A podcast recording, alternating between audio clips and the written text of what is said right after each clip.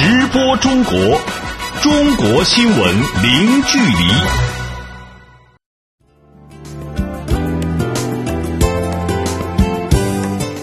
这里是直播中国节目，听众朋友你好，我是张俊。你好，我是小倩。来看今天节目的主要内容。中国国家主席习近平同芬兰总统尼尼斯托会谈，将建立面向未来的新型合作伙伴关系。中国与芬兰成立创新企业合作委员会。中国外交部对朝鲜发射导弹作出回应，呼吁有关方不做加剧地区形势紧张的事情。中国出台五项措施，稳定和扩大就业。中国环保部抽调五千多人，启动最大规模大气污染防治督查行动。好，欢迎各位持续收听。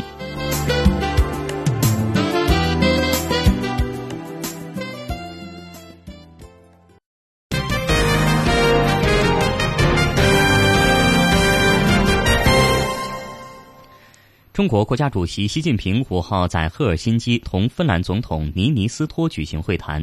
两国元首共同宣布建立中芬面向未来的新型合作伙伴关系，表示双方要加强政治互信，深化务实合作，造福两国和两国人民。相关内容来听本台特派记者蔡景彪发回的报道。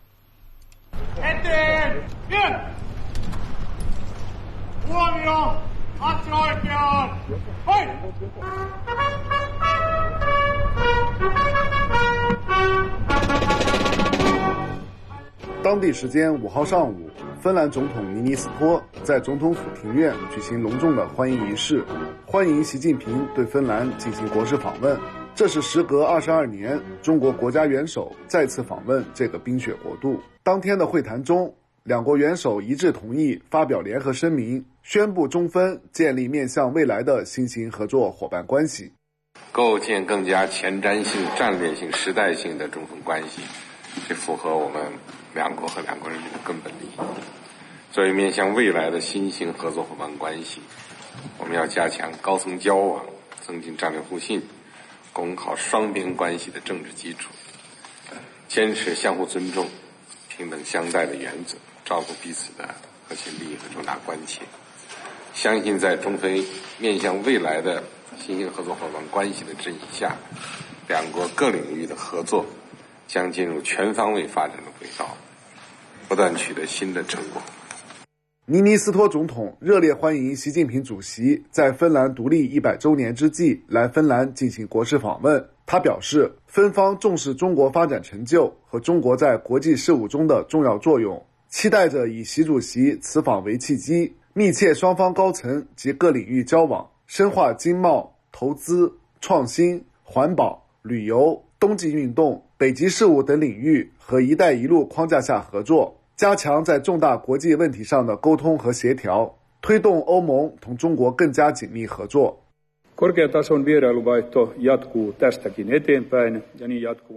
我们两国会保持频繁的高层互访，也会保持两国之间的政治协商。我们也会进一步推动两国之间的投资。我们会共同去推动包括教育创新和文化等方面的交流。同时，也在推动能源、城市化、森林合作、交通和通讯方面的合作。我们两国的双边关系涉及到社会各个方面。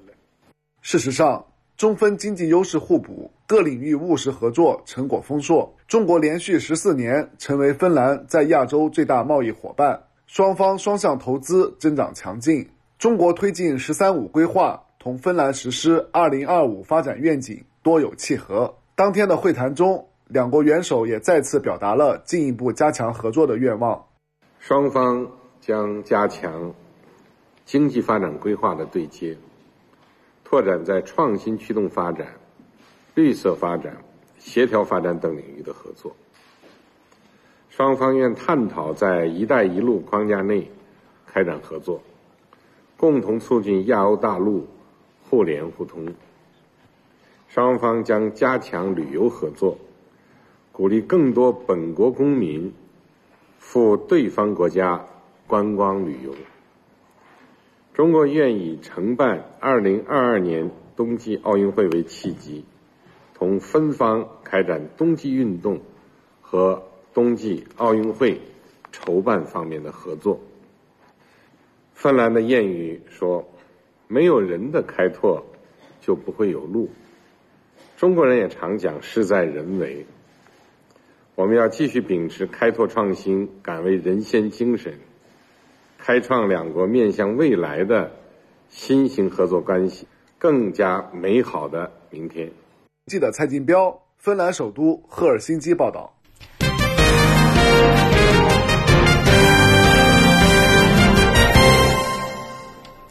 刚才我们的记者介绍了习近平主席和芬兰总统尼尼斯托共同宣布建立面向未来的新型合作伙伴关系，这使得中芬友谊迈上了一个新台阶。那么，发展中芬关系对于中国和北欧的区域合作会产生什么样的影响呢？我们来听中国前驻瑞典大使陈明明先生的解读。意义很大。第一呢，北欧国家经济啊是高度一体化的。你比如说，北欧最大的森林产业公司，产业它这个遍布北欧，但是总部呢是在芬兰，但是在瑞典啊这块它都有这个业务。所以，这个中国芬兰的经济进一步发展深化，毕竟会渗透到北欧的各个其他的国家和的地方去，产生一个推动的影响。第二呢，北欧四国呀都是和想跟中国发展关系，都很态度很积极。有一种比着来的劲头，而且呢，这个芬兰呢就是特别突出。那么，芬兰跟中国发展关系树立样板，等于说对于其他北欧的国家来说是一个推动作用，激励他们与中国发展关系，可以在北欧国家在发展对华关系方面起到一种健康的竞争的作用。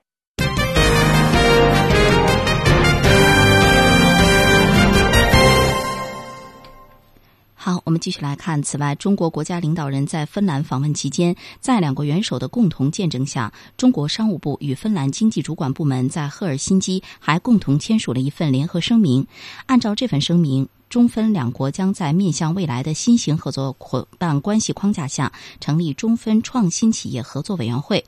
中国商务部新闻发言人孙继文在六号举行的新闻发布会上宣布了这一消息。他说，这个委员会将成为中芬两国企业创新合作的平台。中芬创新企业合作委员会的任务是指导和促进两国企业间创新合作，研究两国。创新合作的新方式、新途径，就深化两国经贸领域创新合作提出政策建议，为两国企业创新合作搭建交流平台。孙继文透露，这次访问期间，中芬双方签署了八项商业协议，涉及金融、工程承包、清洁能源、食品等领域。芬兰是首个与中国签署政府间贸易协定的西方国家。作为亚投行创始成员国，积极支持和参与“一带一路”倡议。两国经济高度互补，中国已经连续十三年成为芬兰在亚洲的最大贸易伙伴。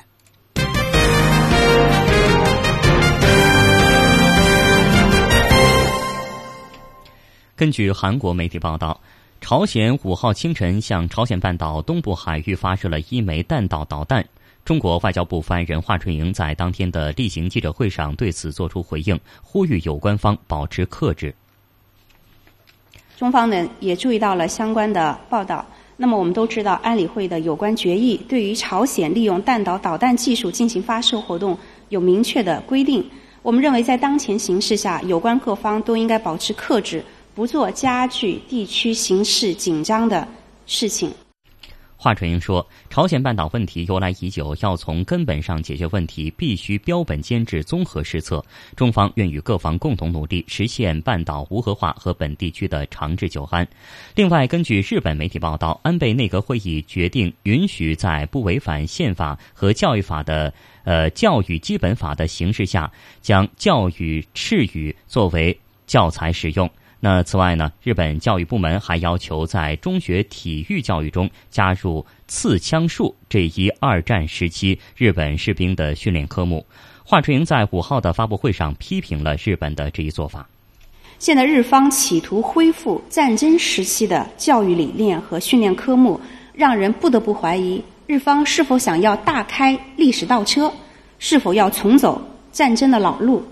日方的这一做法，实际上已经引起了日本国内和国际社会爱好和平人士的普遍的警惕。那么，日方应该切实的正视和深刻的反省历史，汲取历史教训，同过去的侵略历史彻底的划清界限，不要以错误的历史认知去误导国民，防止将日本再次引向军国主义的危险方向。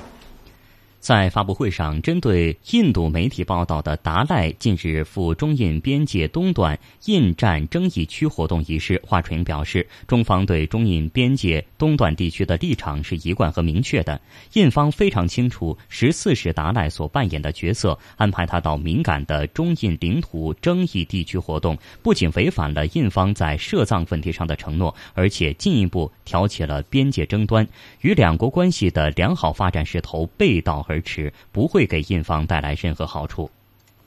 中方将采取必要的措施，坚定维护自身领土主权和正当权益。我们要求印方立即停止利用达赖损害中方利益的错误行为，不要炒作扩大两国间的敏感问题，不要人为破坏边界谈判和两国关系的基础，以实际行动维护中印关系的大局。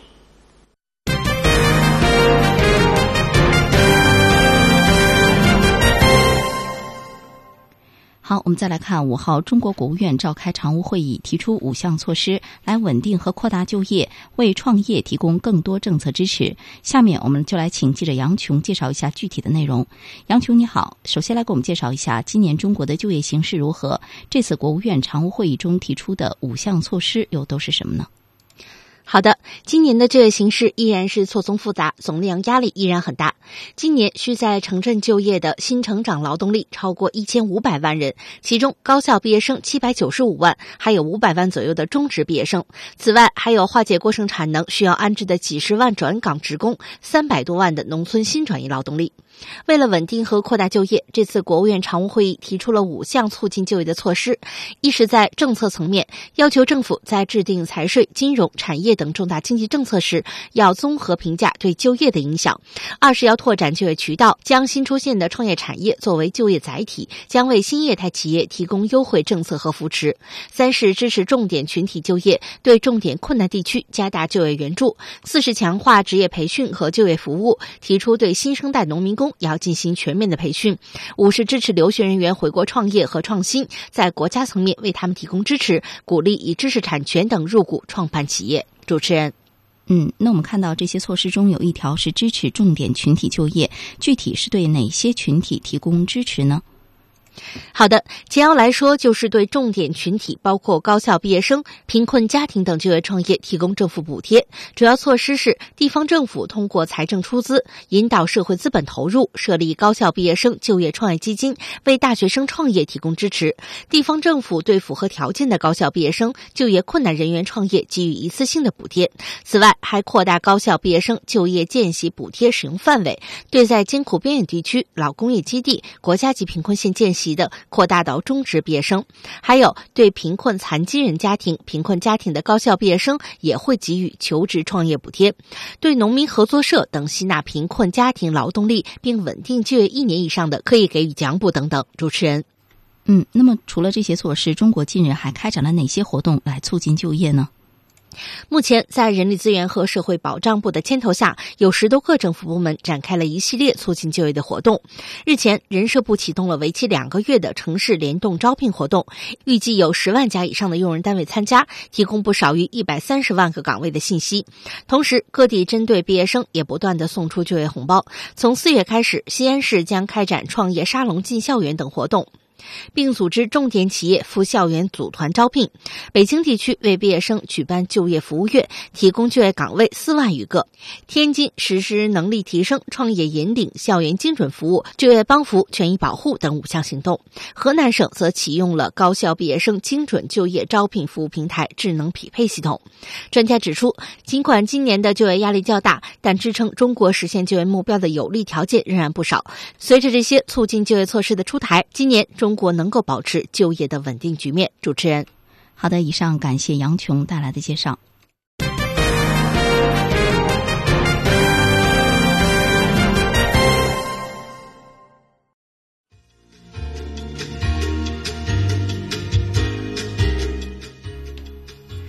听众朋友，接下来我们将关注以下的财经资讯：中国新西兰自贸协定升级谈判将于本月举行。拉美最大防护展在巴西举行中国军工企业首次联合亮相。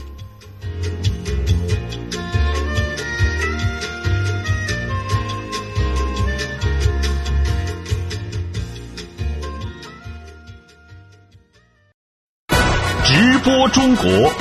中国新闻零距离。接下来再来关注一下中国最新的股市和汇市信息。首先是股市方面，截止到六号收盘，上证指数收报三千二百八十一点零零点，上涨十点七零点，涨幅百分之零点三三，成交金额两千六百二十三亿元人民币。深成指数收报一万零六百五十六点一七点，上涨二十九点零四点，涨幅百分之零点二七，成交金额两千九百零八亿元人民币。香港恒生指数收报两万四千二百七十三点七二点，下跌一百二十七点零八点，跌幅百分之零点五二，成交金额八百零九点二亿港元。台湾加权股指收报九千八百九十七点八零点，下跌五十一点六八点，跌幅百分之零点五二，成交金额八百九十六点五五亿元新台币。我们再来看汇市方面，四月六号，中国外汇交易中心公布人民币对世界主要货币汇率中间价是：一美元对人民币六点八九三零元，一欧元对人民币七点三六一九元，一百日元对人民币六点二四五八元，一港元对人民币零点八八七二二元，一一英镑兑人民币八点六一三一元，一澳大利亚元兑人民币五点二二零五元。一新西兰元兑人民币四点八一一六元，一加拿大元兑人民币五点一三六二元。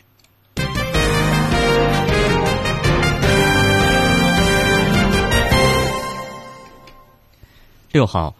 中国商务部新闻发言人孙继文在例行记者会上表示，中国同发达国家达成了首个自贸协定，中国新西兰自由贸易升级谈判将于本月下旬在北京举行。此外，已经于二零一五年正式生效的中澳自贸协定也有望适时启动升级谈判。作为中国同发达国家达成的第一个自由贸易协定，自二零零八年签署以来，中新自贸协定有力的推动了两国经贸关系发展。孙继文说，中国高层日前访问新西兰期间，双方共同宣布将于近期举行该协定首轮的升级谈判。双方商定将于今年的四月二十五日至二十七日在北京举行。中国新西兰自贸协定首轮升级谈判，我们相信此次升级谈判的启动，必将为两国经贸合作注入新的动力，更好的造福两国人民和企业，进一步巩固中新全面战略伙伴关系。中国现为新西兰第一大贸易伙伴、出口市场和进口来源地。根据官方的数据，二零一六年中新双边贸易总额同比增长百分之三点四，明显的高于同期中国外贸的整体表现，也高于中欧、中美同期的贸易增速。在上个月，中国领导人访问澳大利亚和新西兰期间，中澳双方也签署了中澳自贸协定意向声明文件。在当天的记者会上，商务部新闻发言人孙继文介绍了这份声明文件的主要内容。核心内容是正式宣布，两国将于二零一七年启动中澳自贸协定服务章节、投资章节以及关于投资便利化安排的谅解备忘录的审议。为适时启动中澳自贸协定升级谈判做好准备。中澳自贸协定定于二零一五年十二月二十号生效实施。那截止到目前呢，双方已经实施了三次降税。二零一六年，两国超过八成的货物贸易实施零关税。中国企业对澳直接投资近三十七亿美元，同比增长百分之五十六。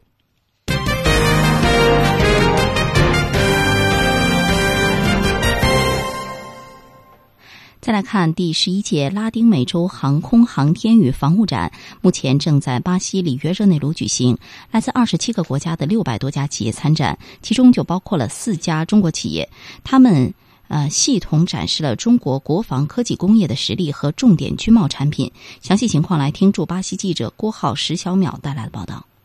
两年一度的拉丁美洲航空航天与防务展是拉美地区最具影响力的国际防务展。展会吸引了包括美国洛克希德马丁公司、英国航天航空系统公司、欧洲导弹集团、瑞典萨博集团等在内的世界主要防务公司，而中国的军工企业自然也不会缺席此次盛会。共有航天长征国际贸易公司、精密机械进出口有限公司、船舶重工国际贸易公司、保利科技公司四家军贸企业派团参展。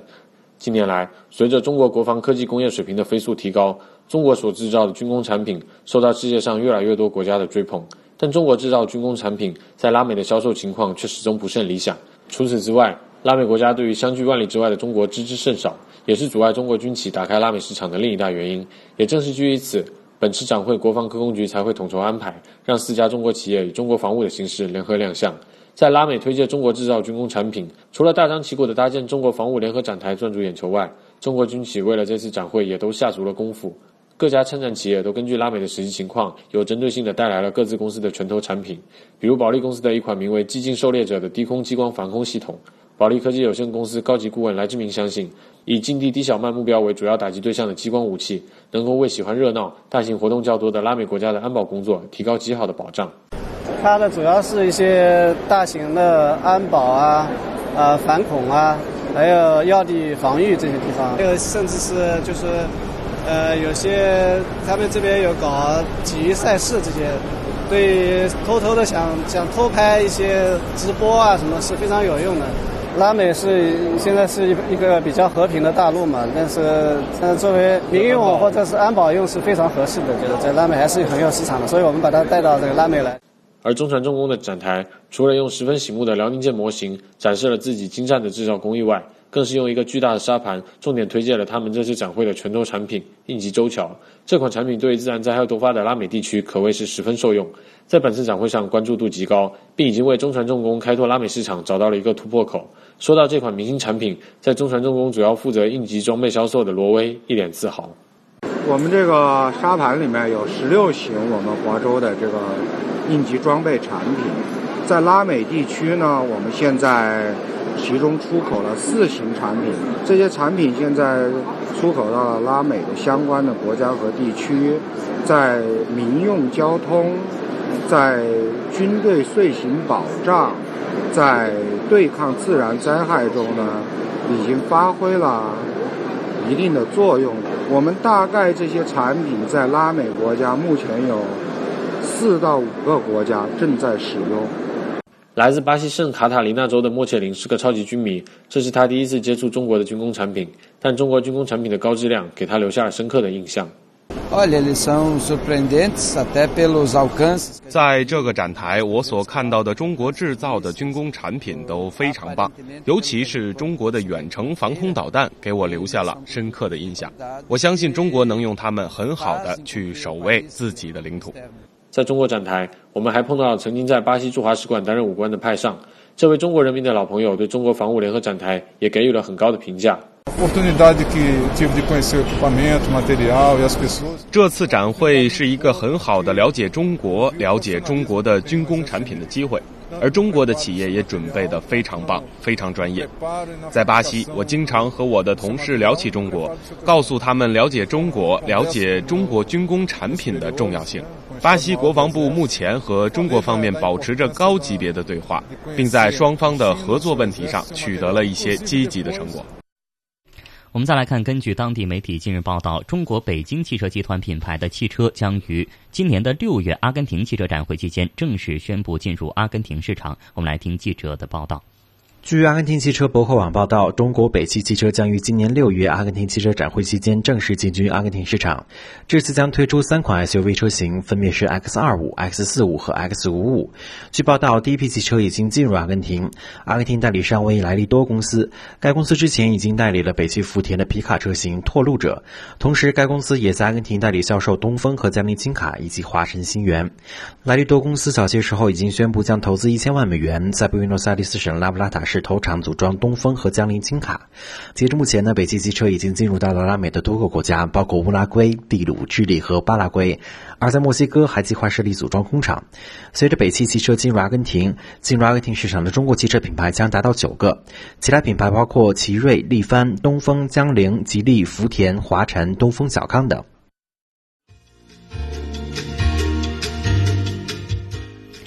听众朋友，稍后直播中国继续回来，欢迎您持续锁定收听。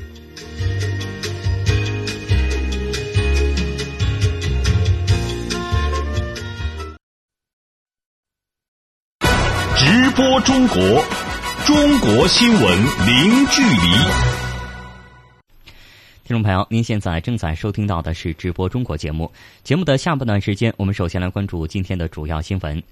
中国国家主席习近平五号在赫尔辛基同芬兰总统尼尼斯托举行会谈，两国元首共同宣布将建立中芬面向未来的新型合作伙伴关系，表示双方要加强政治互信，深化务实合作，造福两国和两国人民。中国商务部六号宣布，中芬两国已经签署联合声明，在面向未来的新型合作伙伴关系框架下，成立中芬创新企业合作委员会，为深化两国企业间创新合作搭建平台。朝鲜五号向朝鲜半岛东部海域发射了一枚弹道导弹。中国外交部发言人华春莹在当天的例行记者发布会上对此作出了回应，呼吁有关方保持克制，不做加剧地区局势。紧张的事情。五号，中国国务院召开常务会议，提出拓展就业渠道、加大就业援助、加强职业培训等多项措施，来稳定和扩大就业，并为创业提供更多政策支持。为推动京津冀及周边地区大气环境质量的持续改善，中国环境保护部五号宣布，将从全国抽调五千六百名环境执法人员，在京津冀及周边地区的二十多个城市开展为期一年的大气污染防治强化督查。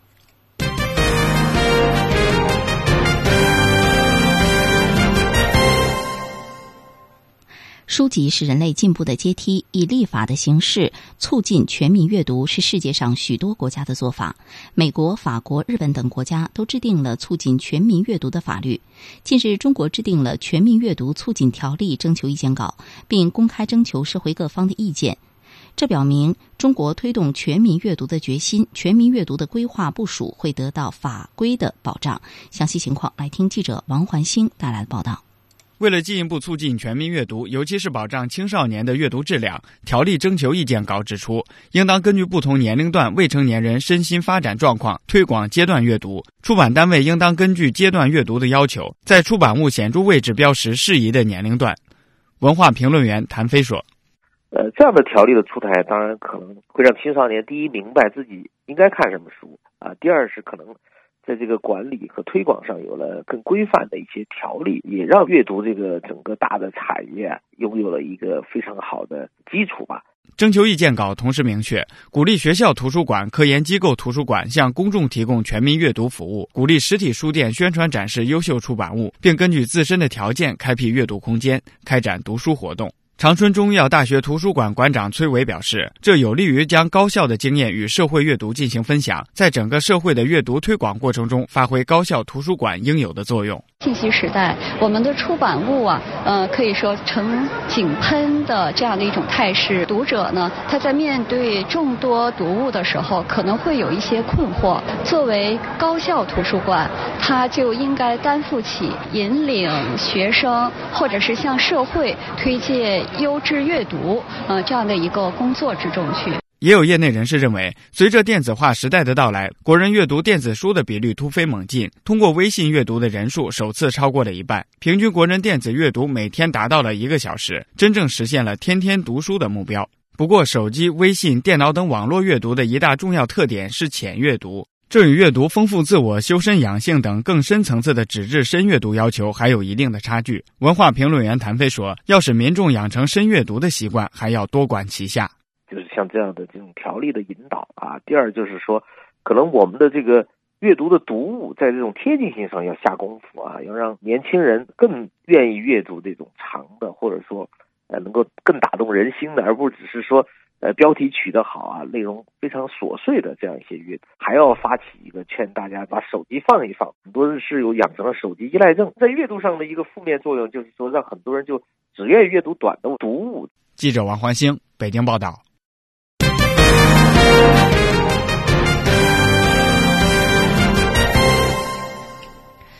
提高全民阅读水平离不开好的图书，而书展呢，正是发现好书的平台。创办于一九八六年的北京国际图书博览会已经成为世界第二大书展。五号，北京图博会举行新闻发布会，公布中国著名作家刘震云为本届北京图博会的阅读推广形象大使。那刘震云表示呢，阅读是一种有趣的体验，通过文学作品传播，可以促进东西方文化间的交流碰撞，使西方人对中国固定思维在转变。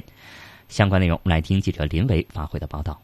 在五日举行的北京国际图书博览会阅读推广形象大使新闻发布会上，首任大使、著名作家刘震云号召大家一起读好书。阅读能够使你自己暂时脱离自己，到达呢阅读文字、阅读生活、阅读他人的这么一个氛围。不知不觉中呢，你确实会长一些见识。长见识对一个人总是好的。阅读它有时候会是一个人的。乐趣，我觉着乐趣比有功利目的的阅读要重要的多。作为中国当代文学的重要代表人物，刘震云获得过茅盾文学奖和众多国际文学奖项，其文学作品更被翻译成二十多个语种，在全世界出版。刘震云刚刚完成了刘震云文学电影欧洲行活动，足迹遍及瑞典、荷兰、意大利、法国等七个国家。刘震云感慨，近年来外国人看待中国文学作品，乃至于看待中国国民的观念有所转变。三十年前或者二十年前。就是西方的话呢，他对中国作家的认识局限在描写社会和政治层面的这些作家，他特别喜欢那些持不同政见的或者是反体制作家。但是近些年，我出去最大的感觉是什么？他们开始回到了生活的层面，甚至回到了文学的层面。比如讲像这个《我不是潘金莲》在法国出版之后，他们说，原来我们老觉得呢，中国的老百姓啊。是没思考的，但是我读了这个《我不是潘金莲》啊，说一个普通的中国农村妇女，因为一句话，她思考了二十年，甚至用二十年的时间想纠正一句话，我对这个人特别的尊敬。文学作品在走出去的过程中，必然面对不同文化之间的碰撞。如何用不同语种更好地传递原著的思想，这需要包括作者、译者、出版机构等多方文化人在内的智慧。另一方面，文学作品影视化成为近年来中国重要的文化现象。刘润云的众多作品，包括《手机》《温故一九四二》《我不是潘金莲》《一句顶一万句》等，都被改编成影视作品。在他看来，影视作品对于文学的传播以及文学新势力的成长有着良好的促进作用。尤其是在文化走出去过程中的推广作用功不可没。记者林威北京报道。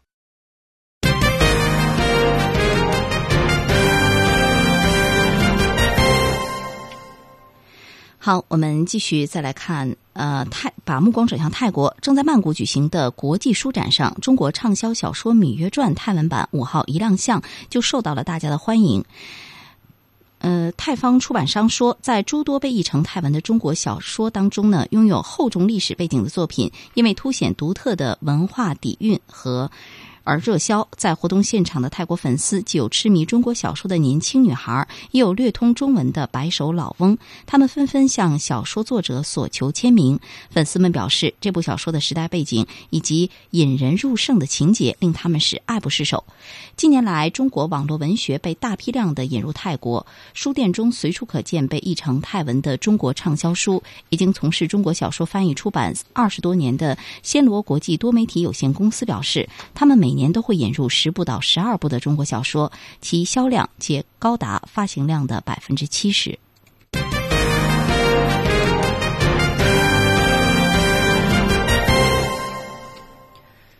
中国北方地区正在遭遇着重污染天气过程。中国环境保护部七个机动督查组持续在北京、天津、石家庄、唐山、保定等地开展专项督查。此外呢，为了推动京津冀及周边地区大气环境质量的持续改善，中国环境保护部决定重拳出击，从全国抽调五千六百名环境的执法人员，开展为期一年的大气污染防治强化督查。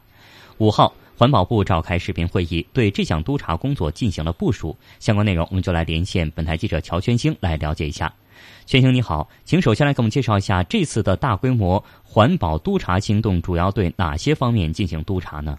环境保护部副部长翟青五号在北京召开的视频会议上，对督查工作进行动员部署。翟青说，环境保护部从全国抽调五千六百名环境执法人员，将对京津冀及周边传输通道二加二十六城市开展为期一年的大气污染防治强化督查，通过重拳出击、层层传导大气污染防治压力，加大打击环境违法行为力度，提高环境执法整体水平。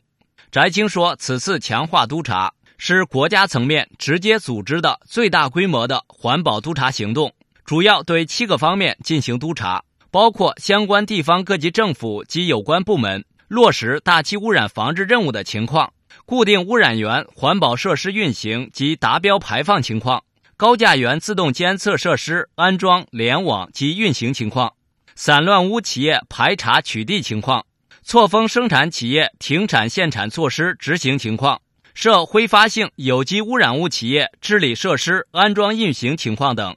通过督查做好大气污染防治行动计划、京津冀及周边地区二零一七年大气污染防治工作方案等确定的各项任务，为全面实现区域及各地大气环境质量改善目标提供保障，深入推进京津冀协同发展。嗯。我们知道啊，中国在治理污染方面确实是困难重重。这其中呢，既有来自企业的不配合，也有一些地方政府的不作为因素。那这次的大规模的环保督查，又该如何突破这些瓶颈问题呢？嗯，以往的环保督查确实显示，一些地方政府在重污染天气应对工作中存在职责不清、互相推诿扯皮的情况。针对这种情况，环保部副部长翟青要求。强化督查，首先要突出压力传导，始终保持高压态势，切实起到督促地方，尤其是基层区县以及政府及其相关部门落实环境保护的工作。坚持问题导向，哪里有问题就到哪里监督检查，直到问题得到解决。针对企业方面，督查任务明确，要紧盯大型企业的达标排放情况，认真督促落实排污许可制度和全面达标排放计划。同时严查散乱污企业整治和取缔情况。另外，翟青还表示，要强化整改落实，对督查中发现的问题将加大督办力度，将问题责任落实到人，并责成有关方面进一步调查处理、追究责任。要保证督查质量，对存在环境违法问题的企业和单位绝不姑息，要依法予以处罚。主持人，好的，感谢记者的报道。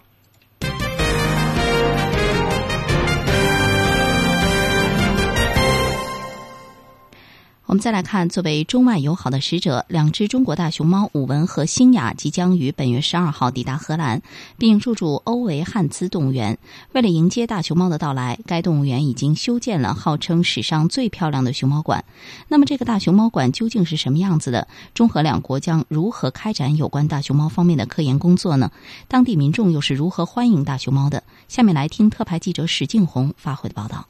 大熊猫毛绒玩具、大熊猫冰激凌、大熊猫糖果，还有大熊猫旗帜。当记者五号走进位于荷兰中部的雷能市时，看到无论是在商铺里还是大街上，随处可见和中国大熊猫有关的设计。随着中国大熊猫即将入驻位于雷能市的欧维汉兹动物园，当地掀起了一股熊猫热。当然，最高兴的还是动物园园长德兰格先生。We are very, very happy. today because it is a week before the 我们今天非常非常高兴，因为再过一个星期，大熊猫武文和星雅就要抵达我们动物园了。你可以想象，那对我们来说是多么特殊的时刻，因为经过了长达十六年的等待，这个时刻终于来到了。从二零零零年开始，欧维汉兹动物园就开始运作中国大熊猫旅居荷兰的项目，直到二零一五年十月。在荷兰国王威廉亚历山大访华期间，在中荷两国元首的见证下，中国野生动物保护协会与荷兰欧维汉兹动物园签署了关于开展大熊猫保护研究合作的协议。中方决定向荷方提供一对圈养繁殖的大熊猫，用于双方在欧维汉兹动物园实施合作研究项目。预计这对名为武文和星雅的大熊猫将在欧维汉兹动物园生活十五年。说到大熊猫终于能够成型的原因时，德兰格先生告诉记者，这主要得益于目前中国和荷兰的两国关系非常友好。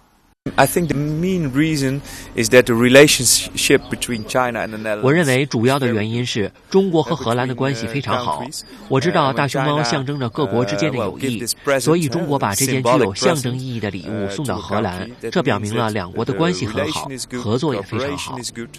在确认大熊猫即将前往荷兰的消息后，欧维汉兹动物园立即着手修建熊猫馆。从开始设计到施工建设，在不到一年的时间里，一座具有中国传统建筑风格的熊猫馆已经矗立在动物园内。承担施工任务的中国正江国际经济技术合作有限公司高级工程师宋国祥说：“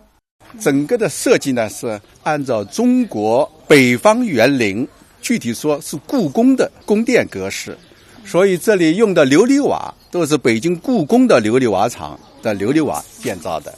里头的大木结构呢，是按照北方的风格进行设计施工，在国内组装好了之后，把它拆散，到运到这里之后再重新组装，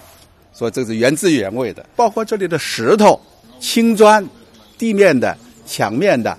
包括建筑物上的贴贴的那个石块，都是中国来的。除了砂浆、水泥、黄沙是这儿的，其他都是中国的。这座熊猫馆总面积为九千平方米，熊猫的生活区面积达三千四百平方米，总投资大约为七百万欧元。其中不仅包括目前世界上最大的熊猫室内活动区，而且还有储存竹子的冷库、诊所，甚至还为大熊猫将来可能怀孕产崽预留出产房。此外，熊猫馆内还为游客准备了餐馆和礼品部。这座堪称豪华的熊猫馆。被中方验收团队誉为世界上最漂亮的熊猫馆。再过几天，中国大熊猫就要入住这座漂亮的熊猫馆了。欧维汉兹动物园不仅期望大熊猫能够吸引更多的游客前来参观，而且更希望游客能够了解大熊猫这种独特的濒危动物。专门负责中国大熊猫馆的园区主管范德克尔克先生说。We find it very interesting. That's the reason that they are here now. 我们认为大熊猫的项目非常有趣，这也是我为什么在这里的原因。因为大熊猫代表保护大自然的大使，而保护天然的习性对教育参观者来说非常重要。所以，大熊猫能加入我们的动物园非常重要。记者石景红，荷兰雷能报道。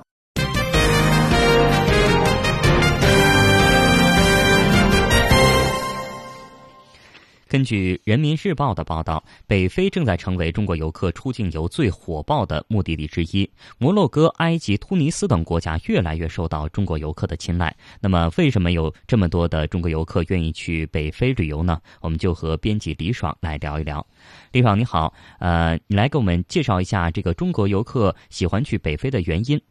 好的，中国游客之所以喜欢去北非旅游，一个重要的原因是去北非办签证方便。摩洛哥在去年六月对中国公民旅游予以了免签证待遇。此前呢，由于签证手续繁琐，中国人前往摩洛哥旅游基本上只能参加旅行团，无法进行自由行。每年赴摩洛哥旅游的中国游客大约只有一点五万人。免签政策推出之后，摩洛哥游在中国的出境游市场上异军突起。今年一月份，摩洛哥来自中国的游客同比增加了百分之一千三百五。五十，今年春节可以说摩洛哥成为了中国出境游最大的黑马。那继摩洛哥之后，突尼斯在今年二月份宣布，对持中国护照进入突尼斯的游客也将实施免签政策，中国游客可以在突尼斯境内停留九十天。埃及呢，也在去年简化了落地签手续，对符合落地签规定的中国游客发放旅游签证，而且还计划在今年开通电子签证服务，让中国游客可以通过登录使馆网站就可以办理签证。主持人，嗯。那再来跟我们说一下，中国游客去北非在交通上是怎么样去解决这个问题的呢？说起来，北非离中国并不近。北非国家为了吸引中国游客，也一直在想办法，设法为中国人提供交通上的便利。现在每年旅游旺季，埃及都会开通中国城市直飞开罗、阿斯旺等埃及旅游热点城市的旅游包机。今年他们就开通了南宁飞往埃及的包机。中国游客还可以从阿斯旺入境，从开罗离京埃及，不仅使得行程时间更加充裕，价格也有所下降。另外呢，突尼斯也在寻求开通与中国城市的直航航班，把航程。从平均二十小时缩短至十一小时。主持人，嗯，那除了你刚才说的北非国家，有没有其他吸引中国游客的相关措施呢？嗯，有的，像在埃及，随着越来越多的中国游客访问埃及，走马观花式的游览已经不能够满足多次到访中国游客对于埃及的好奇心，所以现在很多旅行社针对中国游客推出了不少具有个性化的旅游产品，围绕埃及文化体验互动，拓展旅游目的地数量等等。而在突尼斯，许多旅游机构呢也正在同中方合作，设立专门旅游培训机构，针对中国游客在导游、翻译、餐饮等方面的需求，培训专门的旅游接待人员。主持人。好的，感谢李爽的介绍。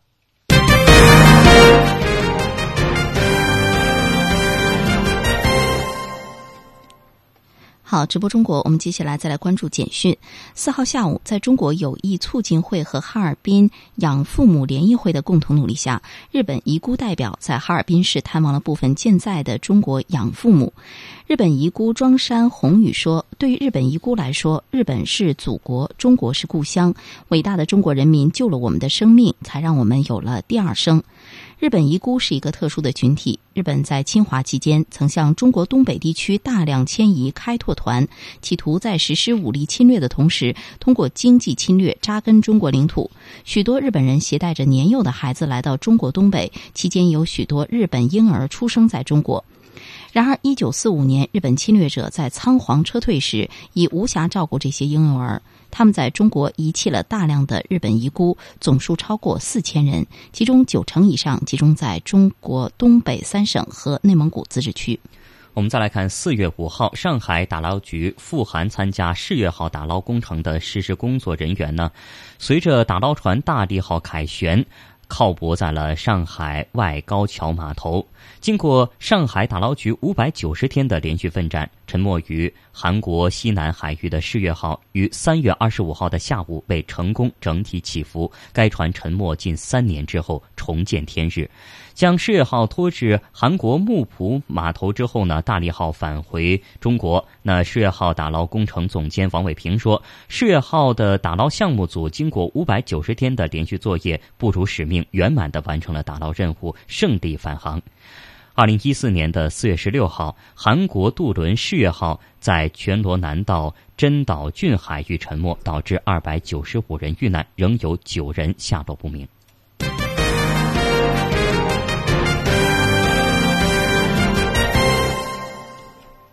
好，直播中国，接下来的时间，让我们来关注海外华人社区发生的新闻。据法国媒体五号报道，巴黎检察院于当日对旅法华侨刘少饶被警察射杀一事立案，并对相关人员展开侦讯。法国媒体说，巴黎检察院五号对相关人员以涉嫌公共权力机关人员故意采取暴力导致过失杀人罪名立案，并任命一名预审法官调查此案。据报道，警方日前。所做分析报告显示，刘少尧三月二十六号晚被警察射杀之前，并没有吸毒或吃药，但是有饮酒的行为，血液中的酒精浓度是每升零点七一克。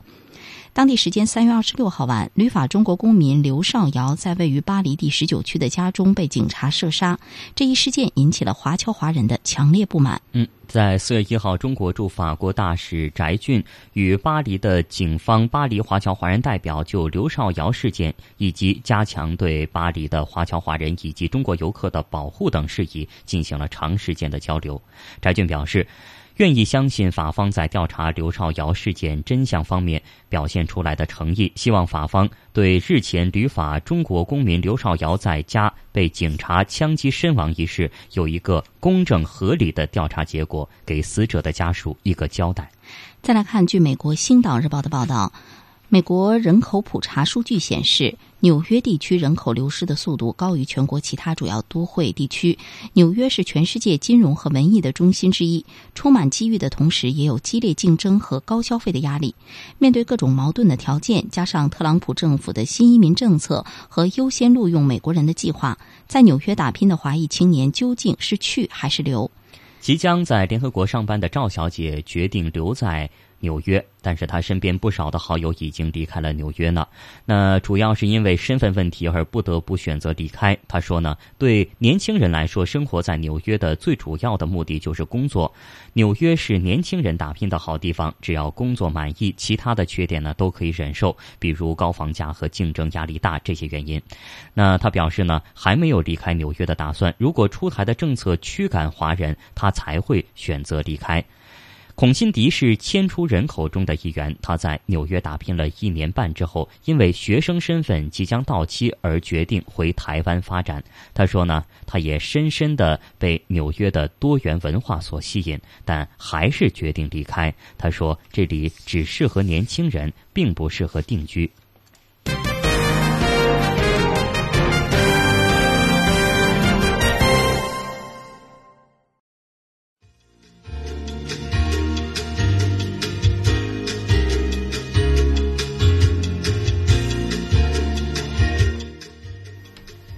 听众朋友，在节目的最后，我们再来一起回顾一下今天节目的主要新闻。中国国家主席习近平同芬兰总统尼尼斯托会谈，将建立面向未来的新型合作伙伴关系。中国与芬兰成立创新企业合作委员会。中国外交部对朝鲜发射导弹作出回应，呼吁有关方不做加剧地区形势紧张的事情。中国出台五项措施，稳定和扩大就业。中国环保部抽调五千多人，启动最大规模大气污染防治督查行动。好的，听众朋友，这一时段的直播中国到这儿就结束了，感谢您的收听，再会，再会。